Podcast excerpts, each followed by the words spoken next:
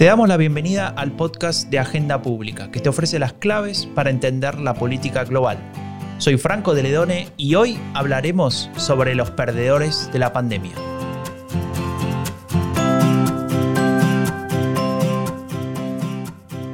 ¿Los perdedores de la pandemia o las perdedoras de la pandemia? Hola, soy Janina Welp y en este episodio del podcast de Agenda Pública vamos a poner las mujeres en foco porque si bien durante la pandemia eh, han perdido, son muchos, somos muchas las que hemos perdido con la pandemia, eh, las consecuencias han sido especialmente cruentas para las mujeres. El informe especial COVID-19, la autonomía económica de las mujeres en la recuperación sostenible y con igualdad, que dio a conocer la Comisión Económica para América Latina y el Caribe, la CEPAL, lo mostraba con bastante énfasis. La tasa de participación laboral de las mujeres se, situó en el 46% en 2020, mientras que la de los hombres se situaba en el 69%, o sea, una diferencia de 13 puntos. En 2019 alcanzaron un 52 y un 73. Las distancias eran amplias también, pero las mujeres caen 6 puntos y los hombres caen 3. En 2020, explica el estudio, se registró una contundente salida de las mujeres de la fuerza laboral. Esto tiene que ver con la atención a las demandas de cuidados en sus hogares y por eso no retomaron la búsqueda de empleo. Eso pasa por América Latina pero pasa por todas partes. El informe del Gender Gap, que acaba de ser publicado y del que nos hemos ocupado en agenda pública con un análisis de Lidia Fernández Montes, señalaba que España cayó del puesto octavo a la decimocuarta posición. Sí, ese, es, em, ese artículo de, Lidia Fernández Montes me, parece muy interesante porque también habla, por un lado, de la economía, ¿no? Ella dice que la brecha en el ingreso ganado estimado creció en 2020. ¿Y por qué pasa esto? Dice Lidia Fernández Montes, y básicamente porque hay un incremento de las empleadas a tiempo parcial y obviamente de las desempleadas. Pero eso no es todo, porque la desigualdad en la economía tendería a ser aún mayor, según este, este trabajo o este artículo eh, publicado en Agenda Pública, y es una advertencia que me pareció muy importante de la autora, porque habla de los empleos del mañana. Es decir, si miramos a los trabajos que tienen que ver, por ejemplo, con el ámbito digital, los hombres tienen un 70% de presencia en esos, en esos lugares, mientras que las mujeres apenas un 30% unos datos realmente contundentes y que ya se veían venir también antes de la pandemia. Lucía Velasco había publicado sobre, sobre este tema en Agenda Pública también. Eh, y esto nos lleva a otra cuestión clave de la que nos queremos ocupar hoy, que es la de la salud mental, porque todos estos cambios, el, desempleo, la presión en el hogar, etcétera, etcétera, ha tenido un impacto fuerte sobre la salud mental. El Centro de Investigaciones Sociológicas en España, el CIS, eh, publicó un informe sobre la salud mental de los y las españoles durante la pandemia de la COVID-19 y señala que el 17% de las mujeres durante muchos días se ha sentido mal por tener poco interés o placer en hacer cosas, el 13,5% estaba decaída, deprimida o sin esperanza, el 13% se expresaba nerviosa, ansiosa o muy alterada, con los nervios de punta. Mm. Y eh, estas cifras se reducen a mucho menos de la mitad cuando quienes responden son hombres. Claro, claro. Bueno, déjame, Janina, déjame agregar eh, algo que, leímos en un estudio de la, o mejor dicho, en un análisis de la situación que hizo la Asociación Española de Neuropsiquiatría, ahora, este año, en 2021, cuya conclusión contiene la siguiente frase que, me gustaría eh, citar textualmente. El revulsivo que ha supuesto la pandemia supone también una oportunidad de oro para enfrentarnos a carencias estructurales graves de nuestro sistema de atención a la salud mental. Janina, ¿estamos haciendo esto que dice el estudio? Franco, me parece que toca hablar con las y los que saben. Hoy tenemos a Marta Carmona de la Asociación Madrileña de Salud Mental. Esta asociación acaba de sacar el informe La paradoja, preámbulo comunitario, presupuesto hospitalario, donde se analiza la respuesta de la Comunidad de Madrid a los problemas de salud mental derivados de la crisis COVID. Le preguntamos a Marta por su evaluación de las políticas públicas que se han puesto en marcha para dar respuesta a estas crecientes afectaciones a la salud mental que mencionábamos antes. Nos decía lo siguiente. A nivel políticas públicas, la respuesta que se ha dado desde la Comunidad de Madrid ha sido fundamentalmente el refuerzo en la contratación de parte del personal sanitario que eh, forma parte de los servicios de salud mental. ¿Cuál es el problema que vemos a, a, este refuerzo? Primero que es insuficiente numéricamente, pero además que el planteamiento desde el cual está hecho probablemente no sea el más beneficioso para la población. Me explico. La red de salud mental, tanto en la Comunidad de Madrid como en el resto del territorio estatal, está planteada sobre el papel con una perspectiva comunitaria. ¿Por qué? Porque los problemas de salud mental no se pueden resolver de forma técnica y aislada, como se puede resolver una catarata operando en un quirófano en un momento concreto, sino que los problemas de salud mental están indisolublemente ligados a quiénes somos y a nuestras condiciones de vida, fundamentalmente a nuestras condiciones de vida. Entonces, para poder dar una atención a la salud mental calidad y que verdaderamente resulte transformador y que pueda beneficiar a, las personas, no podemos eh, aislarla de, quiénes son esas personas y en qué situación viven. Y no podemos universalizar respuestas o estandarizar respuestas o, hacer respuestas como en una cadena de montaje. ¿vale? Entonces, el planteamiento sobre el papel de la red de salud mental es ese. ¿Cuál es el problema? Que aunque sobre el papel ese es el planteamiento, lo cierto es que la red de salud mental, ¿no? las redes de salud mental en España nunca han podido desarrollar todo su potencial y nunca han llegado a estar verdaderamente integradas en la comunidad.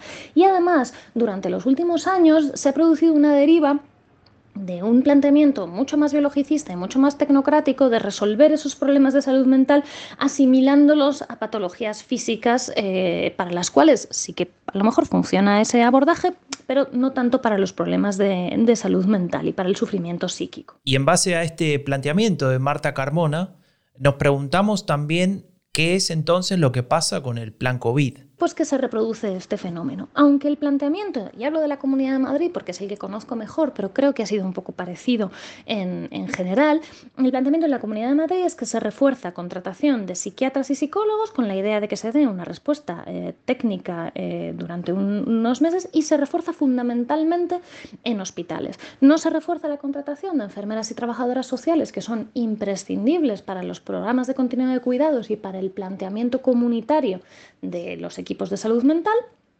Y además ese refuerzo que se ha hecho mm, primero con, una temporalidad en la que, en la que es difícil poder eh, acompañar a problemas de salud mental graves que, puedan aparecer. Para empezar, que han sido respuestas planteadas en, en, el corto medio plazo cuando en salud mental generalmente necesitamos trabajar en el largo. Pero bueno, al margen de eso, que se entiende que es por las circunstancias, se ha hecho este refuerzo pensando en que se pudiera atender duelo y que se pudiera atender trastorno de estrés postraumático. ¿Cuál es el problema? Que no se puede hacer una intervención, o no tiene mucho sentido una, intervención técnica de duelo desligada de que a nivel colectivo podamos elaborar como sociedad qué es lo que nos ha pasado. De hecho, esto está bastante estudiado en, respecto a otras catástrofes o respecto a otras situaciones de crisis graves. Los problemas de salud que, aparecen, de salud mental que aparecen, suelen necesitar una respuesta colectiva, que no solo pasa por una respuesta técnica, ni psicoterapéutica, ni, ni psicofarmacológica. ¿vale? Por supuesto que tanto lo psicoterapéutico como, lo, lo, farmacológico pueden tener su lugar y va a haber personas que necesiten también eso, pero primero de todo tiene que haber una respuesta colectiva y tiene que fomentarse eh, eh, una participación ciudadana y unos espacios donde se pueda elaborar la pérdida, donde se pueda elaborar ese duelo, donde se pueda elaborar eh, el trauma que ha supuesto, pues, por ejemplo, para todo el personal sanitario ver el sistema sanitario colapsar, que es algo que, que no podíamos imaginar nadie. Entonces, primero antes de dar solamente esa respuesta técnica limitada, que en salud mental sabemos que funciona poco, o que, si no tiene ese acompañamiento eh, en lo colectivo y en lo comunitario no funciona demasiado bien, si solamente se da esa respuesta técnica, pues mm, se queda la cosa un poco coja, ¿no? Entonces al final tenemos una sociedad con un nivel de sufrimiento psíquico muy alto, con una única válvula eh, por donde eso se puede atender o se puede responder y además con un planteamiento para dar una respuesta muy, muy limitada. Impresionante, ¿no? Franco, lo que nos está contando Marta y parece tan claro y sin embargo ha generado tantos tantos problemas o tanta falta de respuesta en España y en todas partes. Ella dice, no puede haber una respuesta biologicista, no puede haber una respuesta tecnocrática, sino una elaboración que ponga el foco en lo comunitario, en lo colectivo. Eh, entonces esto nos lleva a preguntarnos también eh, qué ha pasado con los colectivos que se han visto especialmente afectados, como por ejemplo eh, las personas mayores, los adolescentes, el personal sanitario, en particular este personal sanitario que ha visto eh, las, eh, unidades de emergencia desbordadas y se ha visto enfrentada a, tomar, a tener que tomar decisiones por acción u omisión que ponen en el centro la vida de las personas respecto a si la pandemia va a cambiar cómo vivimos los problemas de salud mental a nivel colectivo. Creo que estamos en un momento de impasse en el que precisamente es importantísimo que volvamos a poner en el centro que la salud mental depende fundamentalmente y antes de nada de las condiciones de vida y que es imposible dar respuestas individualizadas a eso. Eso no quiere decir que no tenga que haber un espacio de atención en la salud mental y que tenga que haber un espacio de, atención individual o de atención terapéutica en grupos, quiero, pero eh, al que las personas puedan acudir individualmente pero eso no puede ser la base de la salud mental, nunca lo va a ser, porque no se puede hacer una psicoterapia en condiciones o no se puede hacer una psicoterapia efectiva si las personas no tienen un futuro en el que creer, un futuro al que aspirar, si, viven en una situación de desesperanza colectiva. No hay psicoterapia que, revierta eso, ni hay tratamiento ni psicoterapéutico ni farmacológico que pueda revertir eh, la desesperanza colectiva. Necesitamos unas condiciones de vida mejores, necesitamos que la salud mental sea un argumento per se para tener eh, políticas mejores, políticas que pongan la vida en el centro, políticas públicas que, favorezcan eh, la aparición de redes eh, de cuidado, la, aparición de, bueno, la, la, propia participación ciudadana, el tener colectivos de los que formar parte, el no sentirse solo, el no sentirse mm, totalmente mm, indefenso ante, ante, ante las pandemias literales y metafóricas que nos, que nos puedan venir. Necesitamos unas condiciones de vida mejores y necesitamos un, futuro al que poder aspirar. Y a partir de ahí, teniendo en cuenta eso y teniendo en cuenta que sin horizonte no hay salud mental que valga, Además, necesitamos normalizar el, que las personas puedan hablar de su sufrimiento psíquico y que además del ligado a las condiciones de vida, se pueda dar una atención digna y de calidad a las personas que tienen un sufrimiento psíquico, no solamente por las condiciones de vida, sino por su, biografía, su historia, quiénes son, por, los problemas eh, familiares, por, los niveles de violencia a los que hayan estado expuestos a lo largo de su vida, por las experiencias traumáticas que hayan tenido. Pero tenemos que dejar de entender la salud mental como algo individual y sobre todo como algo que se puede reparar únicamente a nivel individual, porque no funciona así. Necesitamos primero lo colectivo y luego además lo individual. Por supuesto, no vale tampoco el, que aquellas personas que necesitan un tratamiento individual o, una atención individual eh, o grupal se queden desprovistas de eso porque total, como no, como no tenemos esperanza en el futuro, ¿no? No, no, pues ya está. No, evidentemente, necesitamos todo, necesitamos todos los niveles, necesitamos un nivel de condiciones de vida mejores, necesitamos una sociedad menos hostil en ese sentido, eh, donde, donde el bienestar emocional y el bienestar mental sean una prioridad para todos y donde las, vidas no giran en torno a sobrevivir a unas condiciones hostiles porque es imposible que haya una buena salud mental ahí. Y el sistema sanitario y, los servicios de salud mental tienen que poder responder, pero como refuerzo a esas buenas condiciones de vida, nunca como sustituto. Saliendo de la salud mental, hablemos de educación. Empecemos por lo que está pasando en España. Sí, es eh, otro de los, de los temas clave, además de la economía, como decíamos, la mirada sobre la creciente desigualdad, la violencia eh, de género también, que es otro de los temas que venimos cubriendo mucho desde Agenda Pública, y la educación que ha sido uno de los sectores más afectados. Este momento nos encuentra eh, con tendencias disímiles, podríamos decir. Por un lado, varios países de Europa han vuelto a cerrar escuelas, eh, otros países de América Latina las están reabriendo. Eh, en este sentido, quisimos hablar con un experto en, temas de educación, Xavier Bonal, que es un colaborador frecuente de Agenda Pública, profesor de la Universidad Autónoma de Barcelona, y a él le preguntamos por su evaluación de la política seguida en España qué indicadores se usan para mantener abiertas las escuelas y qué tipo de riesgos hay. Nos decía lo siguiente. Creo que hay que valorar positivamente el mantenimiento y la apertura de las escuelas y, el hecho de que no se haya cedido, incluso a veces a según qué presiones para cerrarlas, en realidad los datos lo que nos están demostrando es que incluso el nivel de contagio y el alumnado se protege más con las escuelas abiertas que cerradas. Los espacios de interacción se multiplican si no hay un confinamiento total en, otras zonas y en cambio las escuelas, profesorado y alumnado están manteniendo de una forma eh, muy ejemplar eh, las distancias social y el, trabajo sin, sin, que aumenten los contagios. En general no se ha superado el 2% del nivel de contagio en general. Los riesgos existen, como existen en cualquier espacio, pero creo que se han minimizado de forma importante. Quizá eh, expertos epidemiólogos podrían decir que se podrían haber invertido más recursos en filtros EPA y en algunas cuestiones, pero creo que en general se ha actuado bien. Contrasta esto con una política en general de eh, una cierta dejadez respecto a la educación, especialmente en periodo de confinamiento. Eh, notable el dato que, nos presenta Xavier Bonal, bueno, el doble dato. Por un lado, el nivel de contagios no ha superado en general el, 2% en las escuelas y este elemento que resalta de eh, que de alguna manera la apertura de escuelas limita la propagación en vez de lo opuesto, que sería lo que se está pensando en muchísimos otros lugares. Sí, sí, eso es algo realmente que genera ahí una especie de disonancia cognitiva, ¿no? Pero que bueno, que habría que que pensar. Lo que yo me pregunto, lo que nos preguntamos es un poco más sobre los efectos de corto, de medio y de largo plazo que nos deja la pandemia en el sector educativo. Y Xavier Bonal nos contestaba lo siguiente. Pues son efectivamente notables, efectos negativos, por supuesto. Mm, tenemos un problema en este país, que es que todavía no hemos evaluado eh, desde un punto de vista mm, con, medidas específicas la pérdida de competencias educativas a lo largo de este periodo.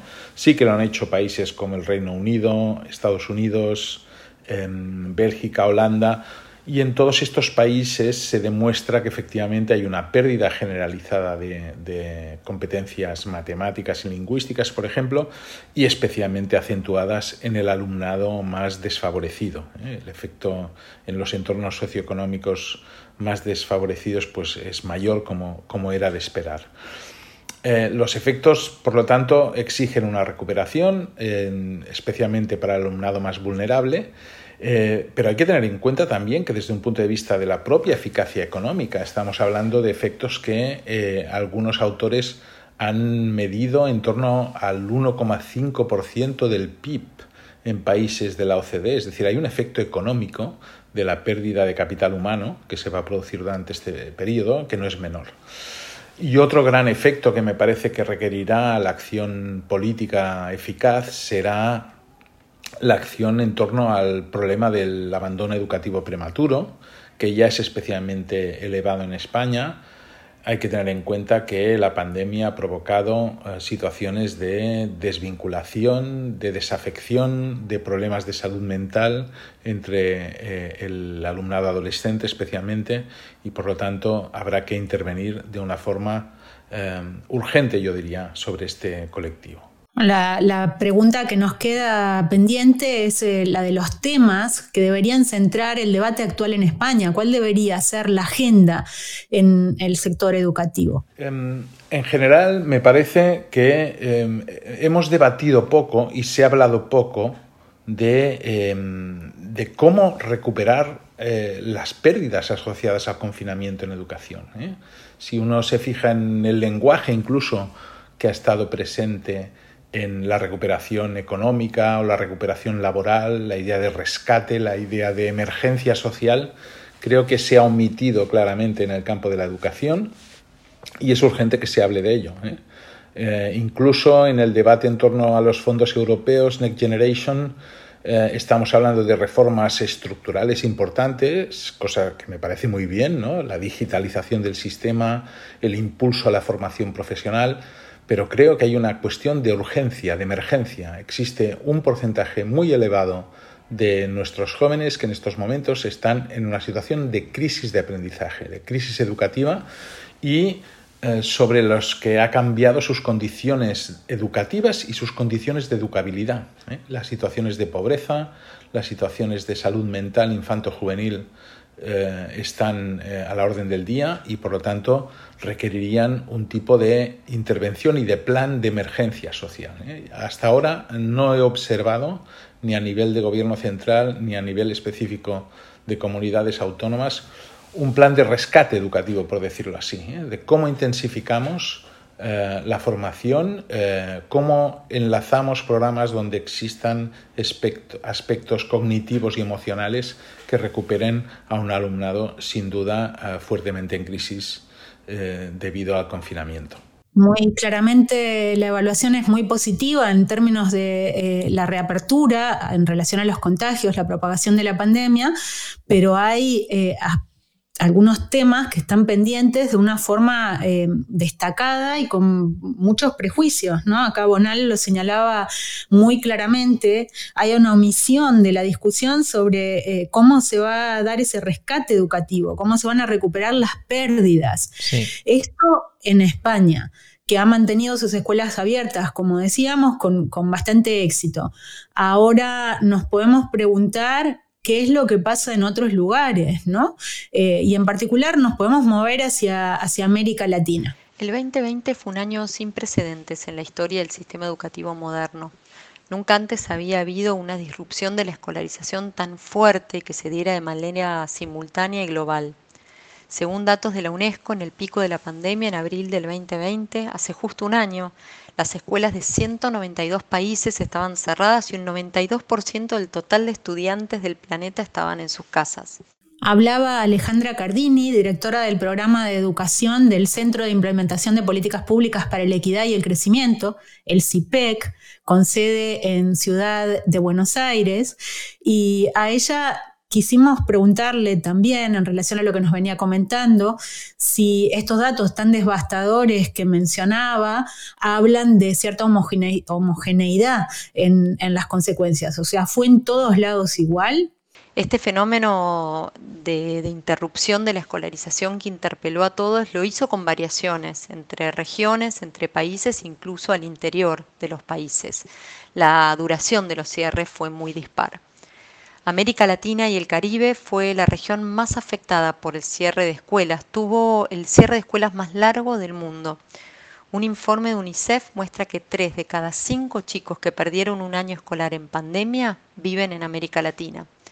En promedio, los establecimientos educativos de América Latina permanecieron cerrados 158 días, desde marzo del 2020 hasta febrero del 2021, mientras que el promedio global fue de 95 días. Estos cierres tienen efecto de corto, de mediano y de largo plazo, muy complejos. Un informe del BID estima, por ejemplo, que la exclusión, es decir, los chicos que abandonan, va a aumentar en América Latina un 15% en relación a cómo era este valor de, chicos que abandonaban antes de, la pandemia. Y este impacto y estas cifras se van a concentrar sobre todo en los sectores más vulnerables. Estas cuestiones hacen que, que podamos hablar de una tragedia silenciosa, una tragedia, la tragedia educativa y lo que está pasando a partir de los cierres de escuela, que va a seguir pasando en el 2021 también, porque sabemos que vamos a tener un modelo de mucha intermitencia de la presencialidad, no pareciera generar los mismos niveles de urgencia que generan otros temas de la agenda pública. Y por otra parte, eh, es una tragedia silenciosa porque afecta a los sectores más vulnerables y, menores de edad, es decir, grupos de la población que tienen menos capacidad para demandar respuestas a gobiernos y a políticas educativas. Sí, la, tragedia silenciosa, Janina, realmente em, es un concepto muy interesante para explicarlo y, muy triste al mismo tiempo, ¿no? y me hace pensar eh, sobre el final de la respuesta de, Cardini, no solamente este, esta incapacidad de los más chicos de, expresarse políticamente, ¿no?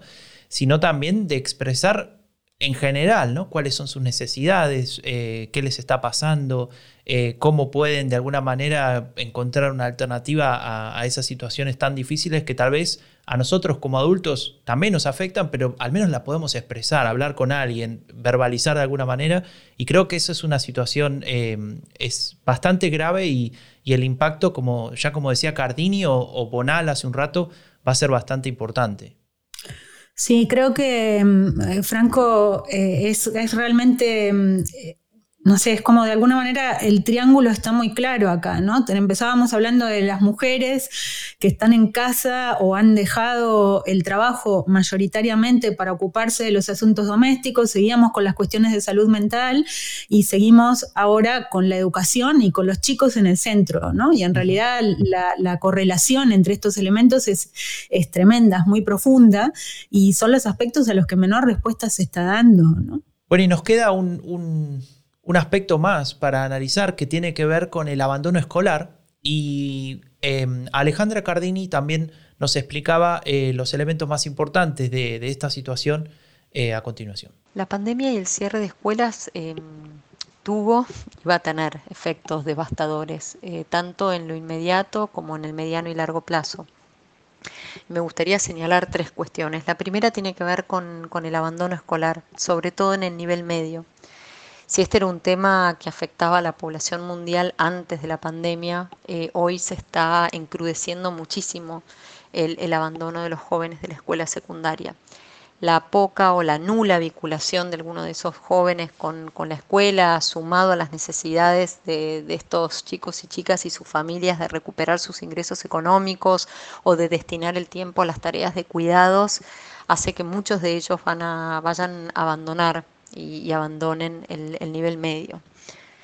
Por otra parte, eh, creo que esto, que, la pandemia, la intermitencia, eh, va a tener efectos eh, muy complejos también sobre la calidad de los aprendizajes. Hay un informe del Banco Mundial que muestra que en el periodo de vacaciones de verano, antes de la pandemia, los chicos y las chicas perdían un 25% de sus aprendizajes. Imagínense entonces lo que representa haber tenido casi 160 días eh, de interrupción de escolarización, que es el promedio que tuvo América Latina, el efecto que va a tener eso sobre los aprendizajes. Y el tercer punto a señalar son los temas que tienen que ver con la, con la desigualdad. Y ahí para, tener en cuenta un aspecto que, cruzó mucho las posibilidades de aprender eh, y de estar conectado con la escuela, que fue el acceso a, Internet y el acceso a dispositivos, hay una diferencia enorme entre los hogares de mayores ingresos y de menores ingresos en relación, por ejemplo, a, la conexión a Internet. Si en los niveles altos de ingresos casi un 75% de la población tiene Internet en su hogar, este número desciende un 23% para, para los sectores más pobres. Esto surge de un, de un informe del BID. También hay que contemplar en relación a los niveles de desigualdad los efectos que, va a tener la pandemia sobre la pobreza. Y ahí tener en cuenta que la interrupción de las escuelas supone también la imposibilidad de acceder a la alimentación escolar, a los servicios de comedores, a la salud, al agua, al saneamiento, a la higiene y al apoyo psicosocial. Y esto va a tener efectos fuertes eh, sobre la pobreza también brutal lo que nos comenta Alejandra Cardini, ¿no? la, incidencia que tiene eh, toda esta suspensión de eh, la escolarización durante el 2020 en distintas dimensiones que afectan muy profundamente el, futuro y el presente de buena parte de la población en América Latina. Entonces esto nos lleva a, un dilema más, ¿no? que es el que están enfrentando en este momento con una nueva ola de contagios alrededor del mundo en América Latina sobre la reapertura de escuelas, reabrir o no. Sabemos que la reapertura de escuelas no es una solución definitiva porque los escenarios epidemiológicos son cambiantes y cada región y cada escuela va a tener que ajustarse a, eso que esté pasando en, el territorio. Es decir, hoy sabemos que la apertura de escuelas va a ser intermitente, también durante el 2021. Eh, a lo largo del, del año creo que hemos aprendido muchísimo creo que el primer aprendizaje y por ahí el más importante es que se tiene que priorizar el sector educativo a nivel social y esto quiere decir que la escuela debe ser lo último en cerrar y lo primero en abrir siempre que las condiciones epidemiológicas lo permitan.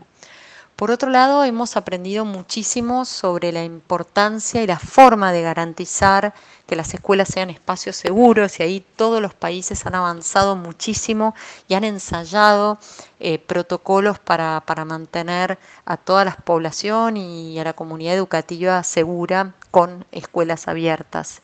Y después hay algunas cuestiones que creo que, hemos aprendido en este marco de incertidumbre absoluta ¿no? y, que sabemos que pueden ser más efectivas. La primera es que los gobiernos necesitan poder asegurar los recursos necesarios, corrientes y adicionales para poder abrir las escuelas. Y es importantísimo que puedan detectar qué se necesita en cada escuela, en cada territorio y puedan dar un apoyo para que se puedan abrir las escuelas. Por otra parte, que necesitamos contar con sistemas de datos precisos, actualizados y con información desagregada que nos permita priorizar a los sectores que más lo necesitan, reconocer eh, cuáles son esos sectores y poder priorizarlos. Y el tercer gran aprendizaje creo que, tiene que ver con, esta necesidad de, de pensar la reapertura de las escuelas en unidades de decisión más pequeñas, posiblemente incluso a nivel escuela, para así afectar con los cierres cuando sean necesarios a la menor cantidad de estudiantes, ¿no? Y, poder tener esa flexibilidad eh, y esa creatividad para, para pensar los mejores modelos de sostener la mayor cantidad de presencialidad posible.